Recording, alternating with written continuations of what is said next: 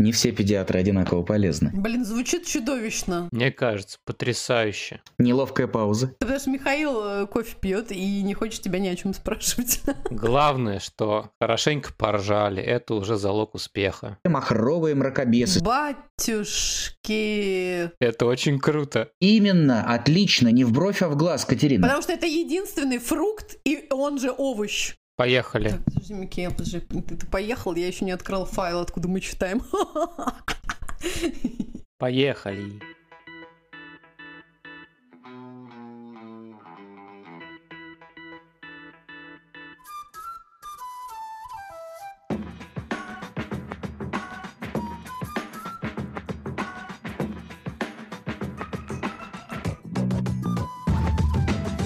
Привет, друзья! Меня зовут Катя, и это подкаст Вася in Space. Подкаст о родительстве в непростых условиях. Меня зовут Миша, мы родители трех детей, старшая дочь Женя, младшая Тоня и у нашего среднего сына Василия расстройство аутистического спектра. Где бы вы сейчас ни находились, на кухне или в машине, в поле коррекционного центра, школы или больничного отделения, а может быть вы пытаетесь прийти в себя после полного забот дня и очередной дозы новостей, добро пожаловать, устраивайтесь поудобнее. И не забудьте наушники, не все темы, которые мы будем обсуждать, подходят для ушей ваших крошек. Вася in Space. Спасибо всем, кто в силу своих возможностей продолжает поддерживать нас на Patreon и Бусти, а также привет всем тем, кто поддерживает нас чаевыми и переводами на PayPal. Yay, ура! Спасибо, ребята! Все ссылки вы можете найти в описании выпуска и в нашем Телеграм и Инстаграм аккаунтах. А сегодня у нас снова в гостях дорогой друг и прекрасный наш э, герой, которого, мне кажется, вы все знаете и любите не меньше, чем мы. Педиатр, отец троих детей и медицинский блогер Сергей Бутрий. Ура! Ура! Ей! Спасибо, спасибо, здравствуйте за такое представление. Окей, слушай, ну, а, с последней нашей встречи куча всего произошло. Расскажи, как ты, где ты? Ты же стал теперь вообще просто еще более популярен, крут и, и или что? Или как? А, ты про интервью Гордеевой? Да, да. Давай пару слов про то, как теперь тебе живется. А, ну, не знаю, нормально, ничего не поменялось. Ну, то есть был такой нездоровый ажиотаж, конечно, первую, наверное, неделю. Вот, а потом все, все стало как обычно. А, в России обычно принято отвечать на этот вопрос э, как, как у всех. Типа, как у тебя дела, как у всех. Потому что ответить хорошо – это неприлично. С какого-то хрена у тебя, у русского, может быть хорошо. Да? В, это, в, в это самое время, когда... Вот. А если отвечаешь плохо, ты, бы знал, кому сейчас плохо. Да? То есть тоже как бы... Да, мы привыкли отвечать как у всех. Вот. Как все, как ты, как все. Вот как- как-то так. Главное, что ты, понимаешь, продолжаешь ходить в гости вот в такие даже нано-подкасты, как наш. Видишь, не зазвездил, не потерялся. Ну, что значит на ночь? Что за самобичевание такое? Как это сказать? Нишевые подкасты. Да, это мы. Так вот, сегодняшние вопросы будут все крутиться вокруг питания. Очень круто, что у нас есть возможность с тобой, Сергей, поговорить про тему еды и прочего. И мы тему питания не затрагивали вообще, а выбрали ее, потому что у нас сын, например, очень избирателен в еде. Мне кажется, что у него примерно продуктов 8, наверное, насчитается из того, что он ест. Самый такой общий вопрос про питание детей и подростков тоже. Что должно быть в рационе здорового человека? И вообще вот педиатр – это тот человек, с которым стоит про это разговаривать, или есть какой-то другой специалист, который более детально в этом понимает, лучше в этом понимает, там, не знаю, с точки зрения особенностей в развитии, если у ребенка есть таковые. Ну, я думаю, что педиатр это тот специалист, с которым надо обсуждать абсолютно все. Часто мне на приеме говорят, ну, у нас есть еще пара вопросов, но это, наверное, не к вам. И я, как правило, понуждаю их э, проговорить, эти вопросы, потому что они не знают, ко мне ли они.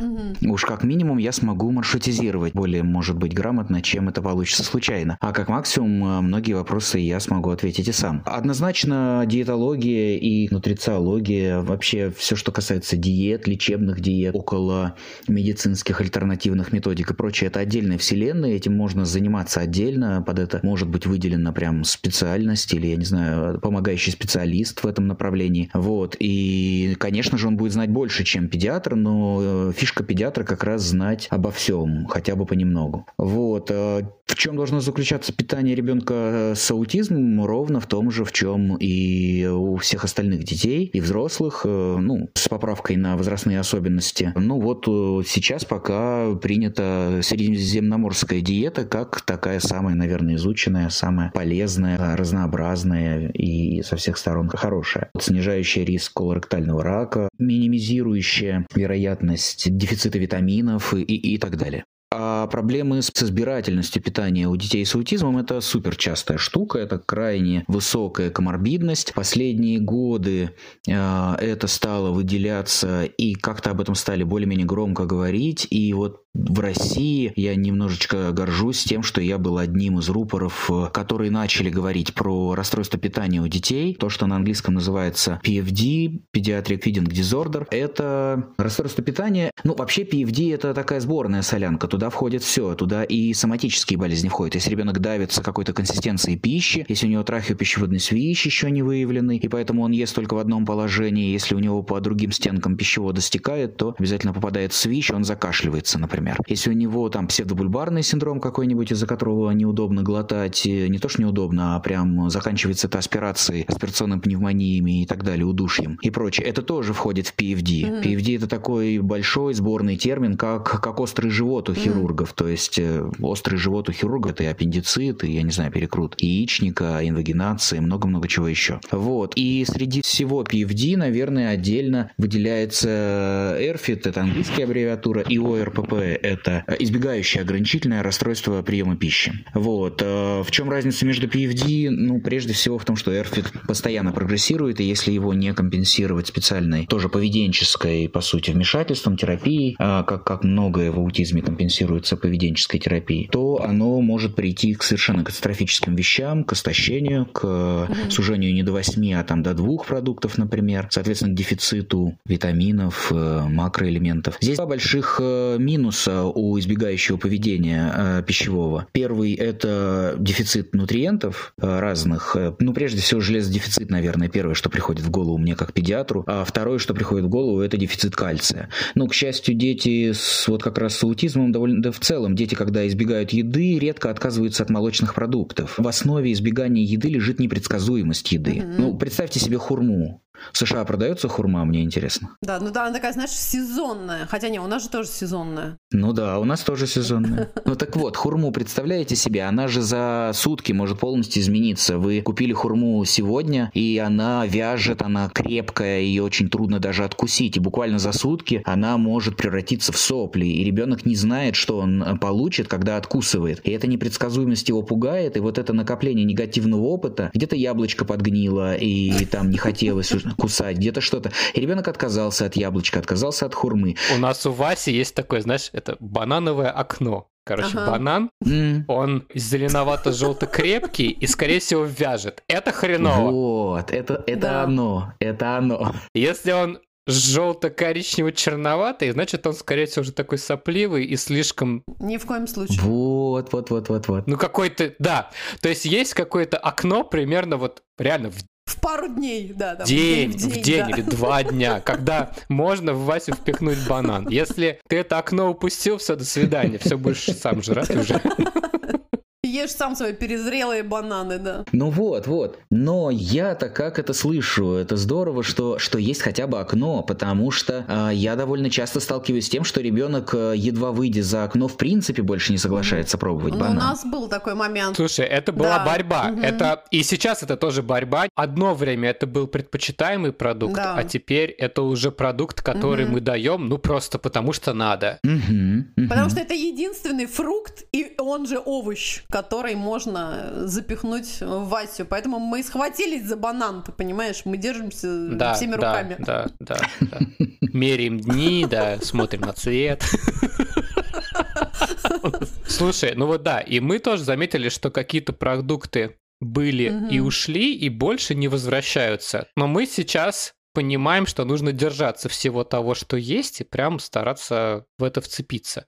Такой вопрос. Все же эти поведенческие протоколы, они же не очень простые, и они займут какое-то время, и это целая вот большая история заниматься вот этим всем с точки зрения поведения. Наверное, ты когда смотришь на одного ребенка и смотришь на другого ребенка, ты можешь сказать, что вот, слушайте, вам нужно начать уже что-то делать.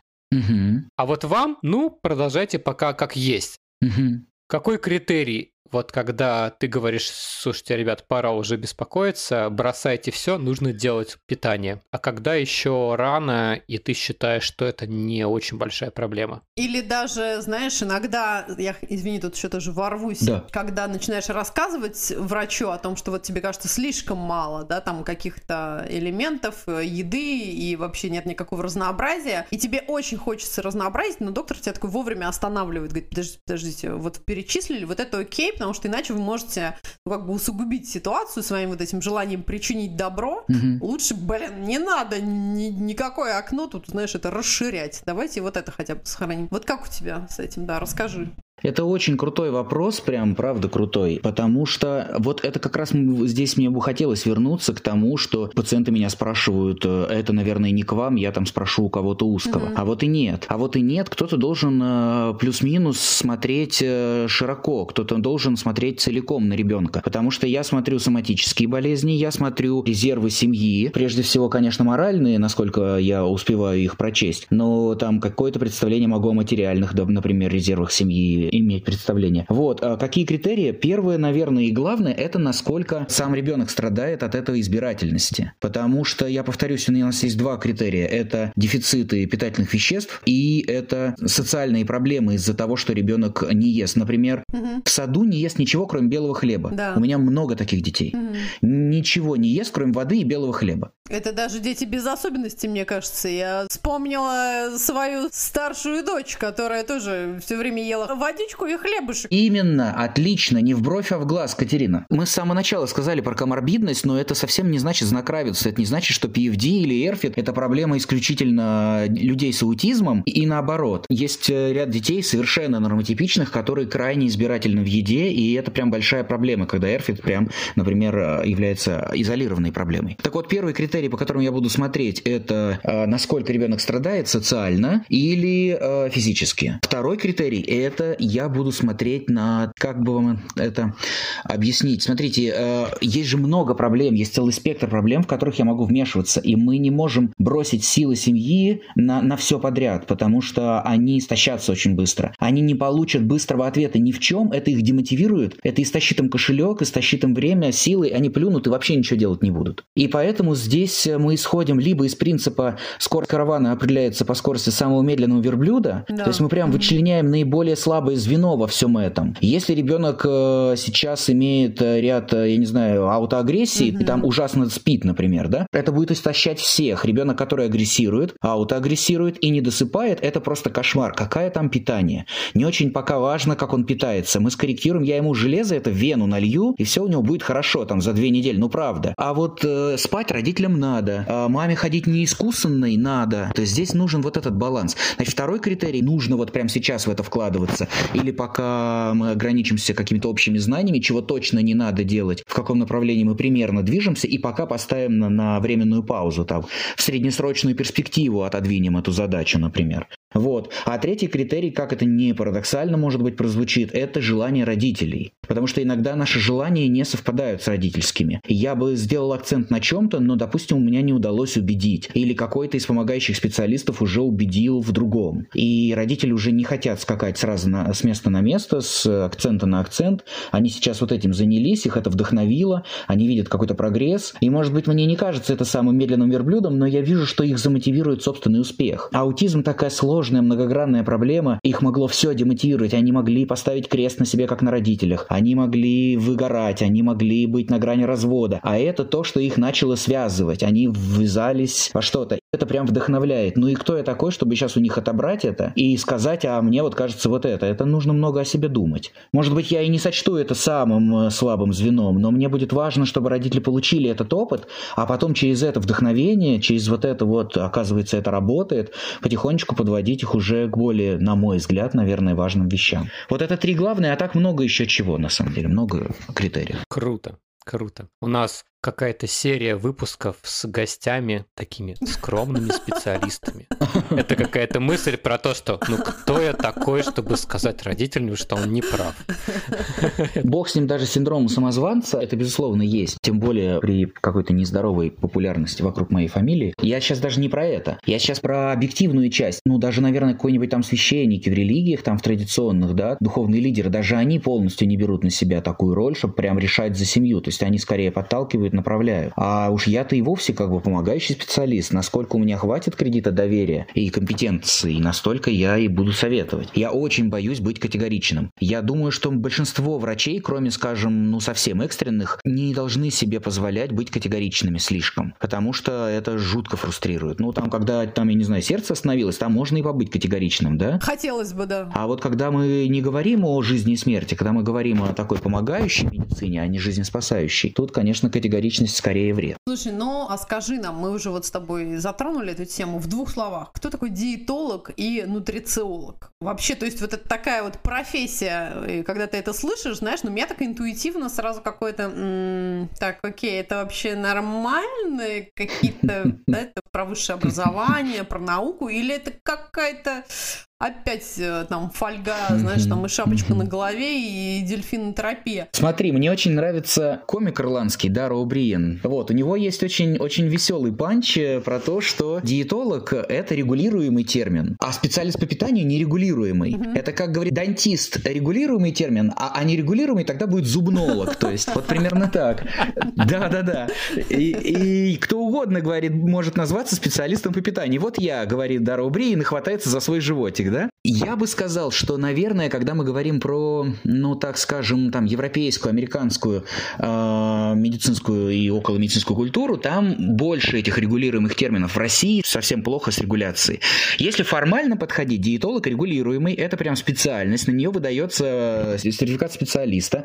Не соврать бы, по-моему, ординатура есть на диетолога, это прям врачебная специальность. Угу, круто, ага. Да, я как главный врач клиники могу сказать, что это просто исчезающий вид. Это просто ну, не, не найти, не подобрать. Э, да. Нутрициологи изначально вошли в российское пространство и зарекомендовали себя очень плотно, как мракобесы. Да, да, вот да. прям такие махровые, махровые мракобесы, специалисты по дырявому кишечнику, значит, да-да-да. Вот. Подожди. Это был наш следующий вопрос, не заходи на эту территорию. Простите. Простите, если срываю ваш план. Но я к тому, что потом оказалось, что вообще-то нутрициология параллельно неплохо развивается в западных странах, особенно вот Канада, наверное, ну просто потому что канадский гадлайн, если я не ошибаюсь, по нутрициологии они самых ведущих сейчас, и школы у них самые сильные. И это, в общем-то, даже не то же самое, что диетолог за рубежом, это разные специальности. И дошло до того, что, например, у нас в клинике «Рассвет» появился нутрициолог. Бать Батюшки. Мы очень, э, ну, как, как мы это любим, вошли дерзко на рынок с этой новой нашей услугой, что вот мы не все нутрициологи одинаково полезны, это уж точно, но мы нашли правильного. Мы очень скептически подошли к выбору этого специалиста. Ответственно. Но, правда, нам очень нравится человек, которого мы нашли. Я когда читал лекции, кстати, вот в Антон тут рядом, в вопросах после лекции мне задавали вопрос про нутрициологов, и я традиционно фыркнул. Ага. Но я часто фыркаю на альтернативщиков. И мне прилетело прилетела э, за это. Ко мне пришла довольно уважаемая и хорошая нутрициолог, в хорошем смысле этого слова, нутрициолог. Вот. И она довольно обиженно сказала, что вот, а я веду курсы, я обучаю по европейским, э, да, и североамериканским гадлайнам. Это правда крутая специальность, пожалуйста, не фыркайте, мы и так боремся со всеми. Не хватало еще, чтобы вы, лидеры мнений, лили бы на нас помои, да. И так наше имя втоптано в грязь. Мы вообще-то хотим... Они называют себя доказательные нутрициологи. Слово доказательные, ну, настолько заезжено, что мы, честно говоря, уже вздрагиваем от этого словосочетания, но в целом, ну-ка, я не знаю, здравые, адекватные. Но, с другой стороны, это очень понятная, да, какая-то, знаешь, Такая история. Да, Мгм. понятно, о чем речь, совершенно верно. Да, да, именно так. Простите за такую долгую подводку к, к тому, кто из них регулируемый, кто из них правильный и так далее. Но в России не только касаемо питания, касаемо всего. Нейропсихолог, за этим может быть кто угодно. Песочный терапевт, за этим может быть кто угодно. Песочный человечек. Вот, вот, вот, да. И наоборот, вполне себе там ABA-терапист, человек, назвавшийся ABA-терапистом в России, может быть кем угодно на практике. Там ABA может в принципе не пахнуть вообще. Вот, это даже не продукт со вкусом ABA, это вообще какая-то бодяга. Сергей, какую-то боль свою, боль, боль полилась. Да, да, ну... Рассказывай, да. рассказывай, мы слушаем тебя. Снова возвращаясь к тому, что педиатр самый главный специалист на планете, скромно, а, вот, э, меня сегодня мотает из самобичевания, да, Молодец. Мы не сомневались в этом. Давай, давай, давай, жги. Вот, так вот, э, педиатр, он еще и в этом во всем немножечко ориентируется. Ну, особенно, когда речь идет там о малом городе, например, типа нашего Иванова. А когда мы говорим о Москве, там плюс-минус разный спектр, и плюс-минус там можно доехать и всегда найти, даже если не в своем районе Москвы. Диетолог, условно, это специалист, который рассчитывает рационы при разных э, болезнях. Ну, при болезнях почек нужно ограничивать калий, например. Нутрициолог а, это скорее про э, общее правильное питание, насколько я сам понимаю на данном этапе моего развития, нутрициологию. Это, по крайней мере, то, чем занимается нутрициолог сейчас в нашей клинике, а, поскольку диетолога у нас все равно нет, она часть и диетологических вещей берет, ну и, разумеется, один из, наверное, самых частых запросов к любому специалисту по питанию – это похудение, это выравнивание питания, убирание переедания. В этом они тоже э, неплохи, ну просто потому что это частый запрос, они как минимум обязаны будут с этим научиться работать. Но мне-то интереснее, конечно, вот э, чтобы наш, э, в том числе наш нутрициолог научился работать именно с расстройством питания у детей. Она сейчас активно этим занимается, проходит обучение. Круто. Исчерпывающий ответ. Да, боюсь даже, что чрезмерный. На самом деле у меня был вот такой опыт. Я в свое время как раз вот списывался с одной американской женщиной, мы тогда еще не жили в США, и она называлась nutritionist, И она отказала нам оказывать услуги, потому что она говорит, что у меня лицензия позволяет работать только в США. Мне так понравилось это, я думаю, ну, лицензированный специалист отказывается брать деньги, когда предлагают, потому что будет другая территория. Какая хорошая. А потом я читаю у нее Инстаграм, и она говорит про какие-то там органические продукты, пасущихся на свободном выгоне коров. И я вот тоже подумал про то, что ну вот гомеопаты же друг другу тоже выдают бумажки. Вот. Ну да, да, да. И как бы все хорошо. Ну, в общем, круто, что ты так рассказал, хотя бы понятно, немножечко про термины стало, потому что очень легко, правда, сказать, что да, это не специалист. Круто. Окей, хорошо.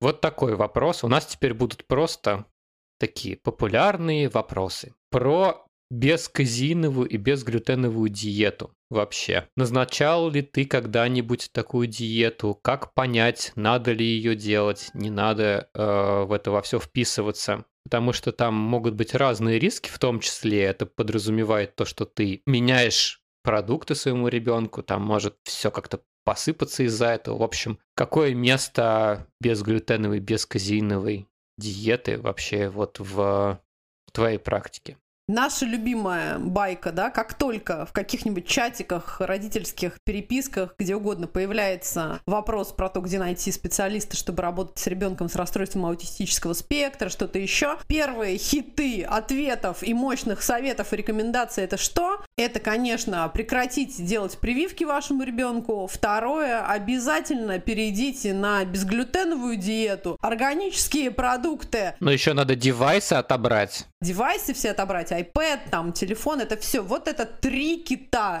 Выздоровление, лечение детей с расстройством аутистического спектра. Прям вот и все. И как рукой снимет, Сереж, понимаешь? Отсюда этот вопрос. Здесь про безглютеновую, безказеиновую важно подвести, почему она стала интересной, почему мы вошли вообще в этот разговор сейчас так широко.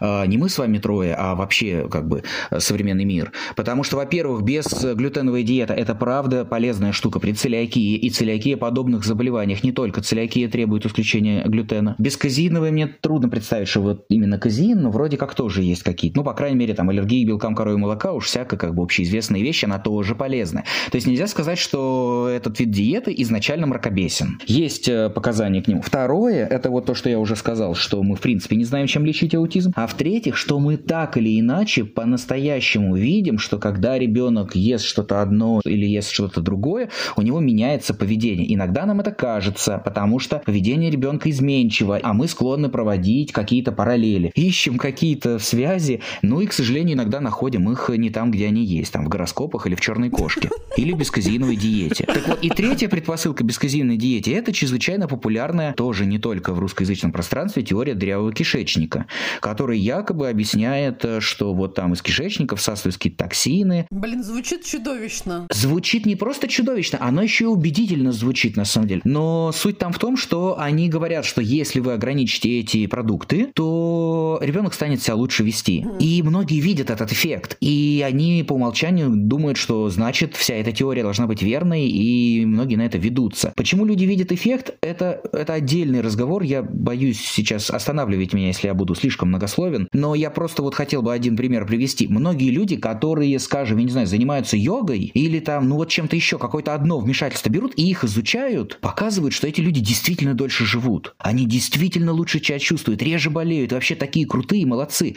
Но подвох здесь в чем? Подвох здесь в том, что человек, который настолько заморочился, что он занимается йогой, как правило, заморочился еще в чем-нибудь. И непонятно, какой из этих факторов решающий. Он заодно и веган. Не просто веган, а правильный веган, он подсчитывает железо себе не дает падать и так далее. Много чего. Белок не дам правильно рассчитывает. Он заодно и физически активен. Он заодно и, я не знаю, бережлив к себе и ходит к психотерапевту. Но в исследовании учитывалось только тот факт, что он занимается йогой, да? Вот, например, так. И вот этот феномен, он, если родители заморочились до безглютеновой, бесказеиновой диеты, то наверняка они еще и денверскую модель раннего развития выучили наизусть, да? Наверняка они биотерапистов не первых попавшихся взяли, а прям тестировали и, и так далее. И в целом у них на, на все на это есть силы, ресурсы и так далее. И мы можем просто не учитывать эти переменные в этих исследованиях. Поэтому я перечитал перед нашей встречей Up to Date, я читал его год назад, эту статью, и сейчас ее освежил, и там ничего не изменилось в этой части. Они по-прежнему говорят, мы не рекомендуем безглютеновые, бесказеиновые диеты,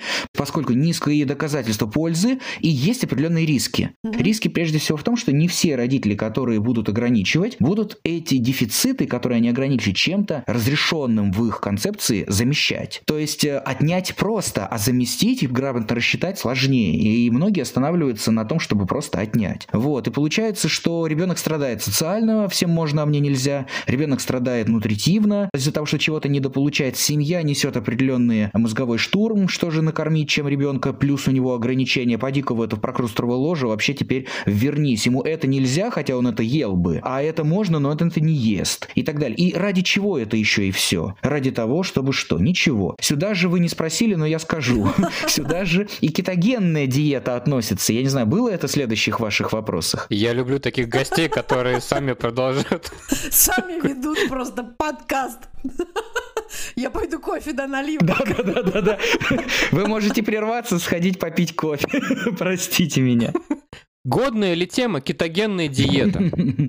А, кетогенную диету up-to-date, которую я сейчас освежал, вообще не вспоминает. В принципе не вспоминает. Я, мне, мне даже обидно немножко за кетогенную диету, потому что, ну, безглютеновая, бесказеиновая, как бы она хотя бы удостоилась абзаца. Слушайте, а можете хотя бы пару слов напомнить? Потому что вот сейчас, наверное, половина слушателей, такие же, как я, просто не понимают, о чем речь, кетоген, что это? Да, хорошо, хорошо.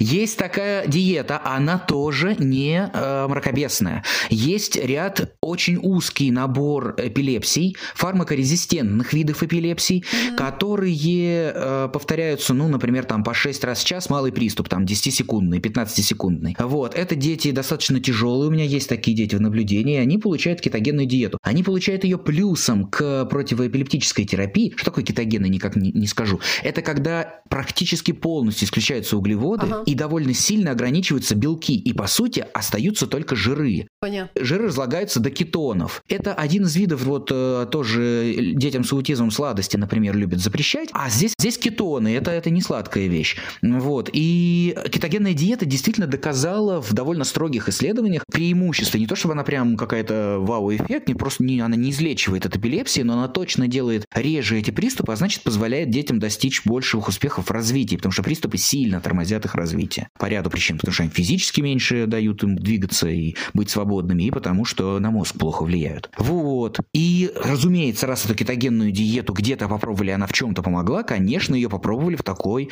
сложной, мутной, неоднозначной области, как аутизм, и, конечно, ну, но не бывает так, что никому не стало легче. Михаил, не может так быть. Возьмите совершенно любой, самый желтушный, самый заплеванный журнал альтернативной медицины. Откройте на ней последнюю страницу, и вы увидите там огромное количество положительных отзывов, как мне помогло. Это я не знаю, что это. Это может быть самовнушение. Это может быть все тот же феномен, когда они начали заниматься этим методом альтернативным, такую кашу из топора. Да? И плюсом они и сходили к терапевту и подобрали нормальное лечение. Давление выровняли, диабет свой выровняли, что-то. И, конечно, им легче стало. И так далее. Когда я предлагаю при аутизме помощь, она, во-первых, не всем помогает, не всем одинаково хорошо уж как минимум. Во-вторых, она требует серьезных затрат. Вот э, ABA-терапия, поведенческая терапия, она требует серьезных затрат. И не только финансовых и временных, но и моральных. Семья должна быть последовательной потом дома, выполнять, там, вести дневник и так далее. И это довольно напряженно, и не все на это готовы. А исключить продукт из пищи – это проще. Или дать таблеточку с минеральной добавкой – это проще. Или с каким-нибудь пробиотиком, БАДом, бактериофагом и так далее. Это очень заманчивая идея. Поэтому, подводя вот здесь итог, я опять здесь не очень категоричен. Но я обычно строю здесь диалог так. Смотрите, есть вещи, у которых есть хорошая доказательная база. И я бы начал с них, потому что вас точно не хватит на все методы, которые когда-либо изобретало человечество для помощи детям с аутизмом. Но вот есть вот это на первом месте обычно стоит, вот это на втором, вот это на третьем. Если есть там нежелательное поведение, аутоагрессия, что-то, то вот это медикаментозное, допустим, на четвертом. А вот если у вас как бы после всего этого да, останутся силы, желания и возможности, вы можете попробовать еще и это. Но только не ставьте вот этот последний метод в главу угла, не задвигайте более изученные ради вот этого, потому что это будет нечестно, это будет не на научно, это будет в какой-то степени экспериментом. Если бы вы участвовали в научном исследовании и подписали бы информированное согласие, что вы вот знаете, чем рискуете, но хотели бы так попробовать, то это было бы хоть как-то этически оправдано. А это просто неэтично задвигать тот метод, который лучше изучен, и вместо него брать другой только потому, что он вам контринтуитивно понравился, или потому что вам выполнять его проще. Это нечестно. Вот так я на это смотрю. Но я не говорю, что это просто булшит, это просто фигня, ни в коем случае. Нет, я так тоже не говорю. Окей, слушай, а а, про витамины. Вот просто так, потому что родителям кажется, что в еде мало, ребенок через продукты не получает. Классика, да, там что D, А, какие-нибудь там рыбий жир, омега.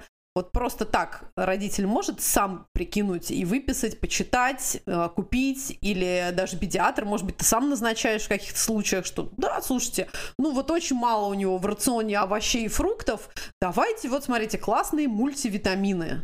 Вот как, как с этим, расскажи.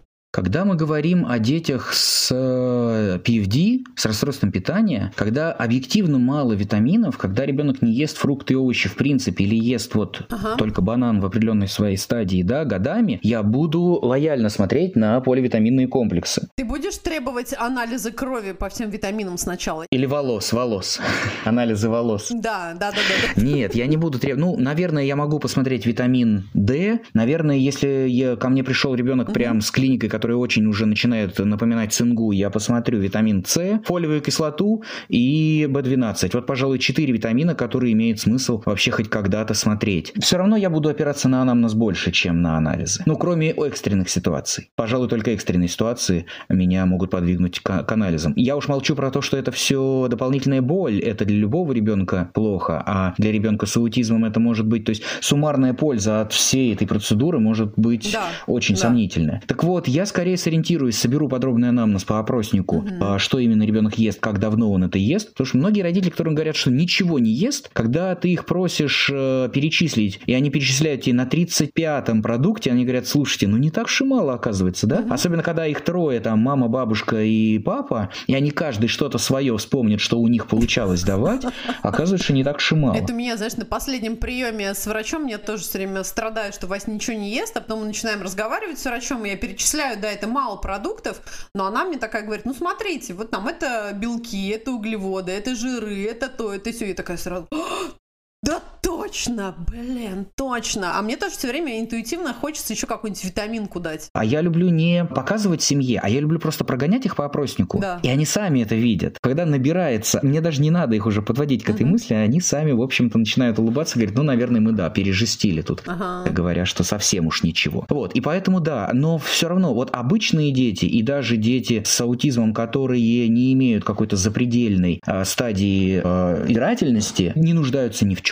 Ну, наверное, витамин D и, наверное, йод. Насколько я знаю, в Америке йод добавляют в молоко и соль, и поэтому у вас нет этих проблем. А в России добавляют соль, но не вовсю, в молоко не добавляют никогда, и поэтому я обычно прям подчеркиваю, что дома должна быть только йодированная соль, а если мама кормит грудью, назначаю маме добавки с таблеток, потому что йодированной соли недостаточно. Ага. А все остальное нет, витамины нужны только в особых случаях. Всем подряд, чтобы поднять иммунитет или вообще для общего улучшения чего бы то ни было, не надо. Очень хочется же маме все время или папе купить мультивитамин. Подожди. Это заманчивая идея, да. Да, и себя как-то, знаешь, ты такой сразу, блин, вот я ухаживаю за Да. своим ребенком, и за собой тоже ухаживаю. Да, Нет, да. не надо так делать. Конечно. Не то чтобы не надо. Я иногда из этих соображений я не отменяю. Иногда они уже составят меня в известность, что а вот мы там два раза в год пропиваем, и я это не комментирую, например. Как минимум, потому что меня не спросили. Меня просто поставили в известность. Вот. Во-вторых, потому что я ну, не вижу здесь э, потенциала для передозировки. Это не какие-то конские дозы, это не попытки лечить грипп витамином С по 2 грамма, там вот этого всего, да, в день. Не настолько все плохо. Э, Это просто вот какая-то, ну, слепая вера в то, что витамины должны в чем-то помогать, неважно в чем, это же витамины. Ну и ладно, и ладно. Но если они будут пить их круглый год, то я все-таки встряну. Я все-таки против. Да, помнишь, как мы в детстве кайфовали от аскорбинки или вот эти желтенькие, прекрасные такие кругленькие витаминки, но они внутри были мерзкие. Сначала была какая-то вкусная оболочка. Я как сейчас помню, мы с тобой идем в детстве и кайфуем от витаминки. Именно, Ты так сказала? Помнишь в детстве? конечно, именно, я про это. Нет, ну действительно, да. Да до сих пор мои дети, до сих пор мои дети кайфуют от витаминок, конечно, иногда. Гематоген, чудовищная А, вещь, а мы обожали. И ничего, видишь, нормальными выросли. Ну, не знаю, можно ли сказать, что мы выросли нормальными, на самом деле. Во всех смыслах. Ну, окей. Окей, два коротких, но не менее интересных вопроса. Можно я их прям сразу задам? Конечно. Первый вопрос. Органические продукты вообще годная тема или нет? И второе. Сладости. Да, есть какая-то такая тема, что типа сладости не могут непосредственно быстро влиять на поведение, тыр -тыр -тыр -тыр. но при этом вот мы, например, не можем не заметить, ну я не знаю, может мы находимся в каком-то самогипнозе непонятном. Вылечи нас, Сережа. То есть мы как только видим, что ребенок сжирает полбанки нутеллы, знаешь, нам кажется, что реально как будто в неадеквате человек потом находится некоторое время. То есть, Как будто нутелла вселилась в него. да, в общем, нужно ли фокусироваться на органических продуктах? Это вообще стоит ли того, или это просто способ продать тебе все то же самое, только на 15% дороже? И про сахар. Ты вообще разговариваешь ли с родителями про там детей и сахар? Это какая-то тема, которую надо регулировать, не надо регулировать. Это скорее поведенческая тема, или это правда какая-то обменная тема, с которой врачи занимаются? Вот Ну, первый покороче, на него мне легко ответить. Органические продукты, нельзя сказать, что они настолько же полезны, насколько продукты, обработанные пестицидами, гербицидами и минеральными удобрениями. Вот, наверное, можно себе представить, что в некоторых аспектах есть определенная польза. Проблема ведь не в том, полезнее ли они, проблема в том, окупается ли это, что на другой чаше весов. Когда мы говорим о том, что а, продукты должны быть выращены только на навозе, а не на нитратах, э, содержащих удобрения, да? Когда мы говорим, что продукты должны там от, от жука, от какого-нибудь вредителя, обрабатываться веником и полведром воды, да, когда вот женщина идет, согнувшаяся, как у нас на картофельном поле, и жуков стряхивает веником с картофельных кустов, но ни в коем случае лучше не обрызгивать... Колорадо. Да, да, да. Не обрызгивать его химией. То, наверное, кто в здравом уме скажет, что было бы, да, лучше быть богатым и здоровым, чем бедным и больным? Кто же будет спорить-то?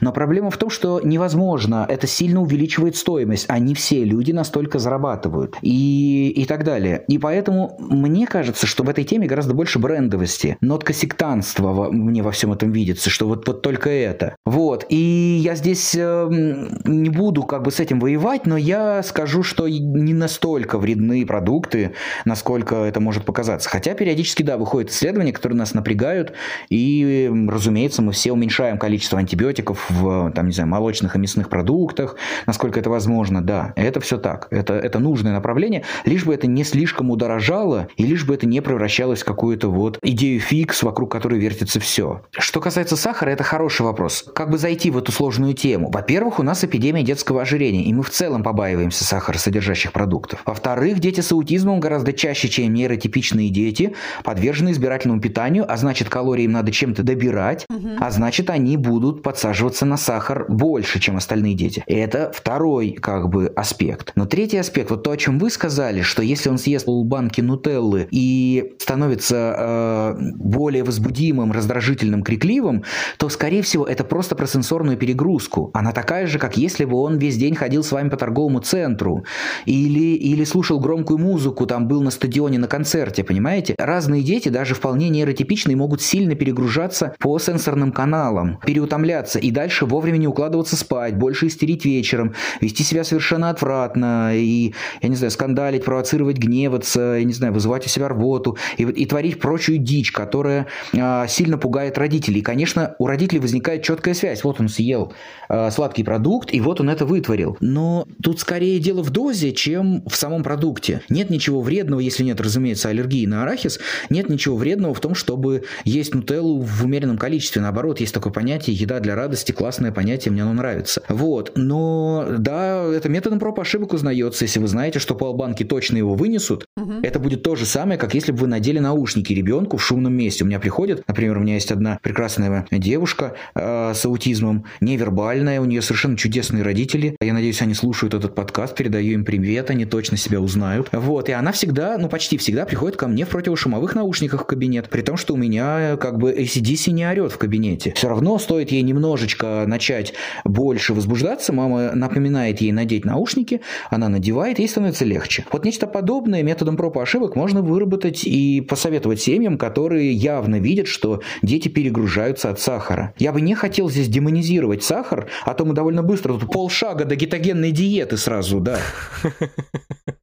Абсолютно. Ведь очень многие родители предпочитают в таком случае, типа, блин, все, выпиливаем нахрен все, чтобы просто дома не было вообще ничего, никаких там тебе лолипопов, шоколадов, ничего. Без резких движений. Не надо, не надо, да, это без резких движений. Угу. Вот, здесь скорее про дозу, здесь скорее про то, что вот э, есть норма. Можно покупать в маленьких баночках, я не знаю, или, или как-то, или отсыпать, не ставить перед, перед ребенком банку, чтобы потом со скандалом не отрывать это из посиневших пальцев, да, с кровью. Ура, круто. Кажется, не хватает какого-нибудь завершающего подводки. Нет? Давайте что-нибудь обдумаем, да. Сейчас я соображу, как здесь можно будет подвести.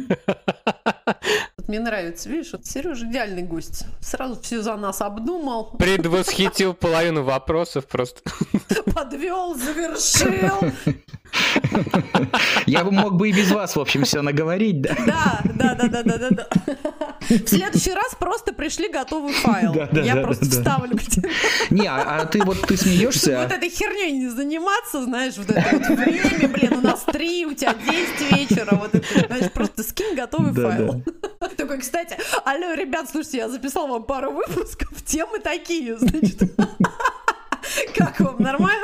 Окей. А, в общем и целом, я бы, я бы сказал так, что еда – это вообще не краеугольный камень.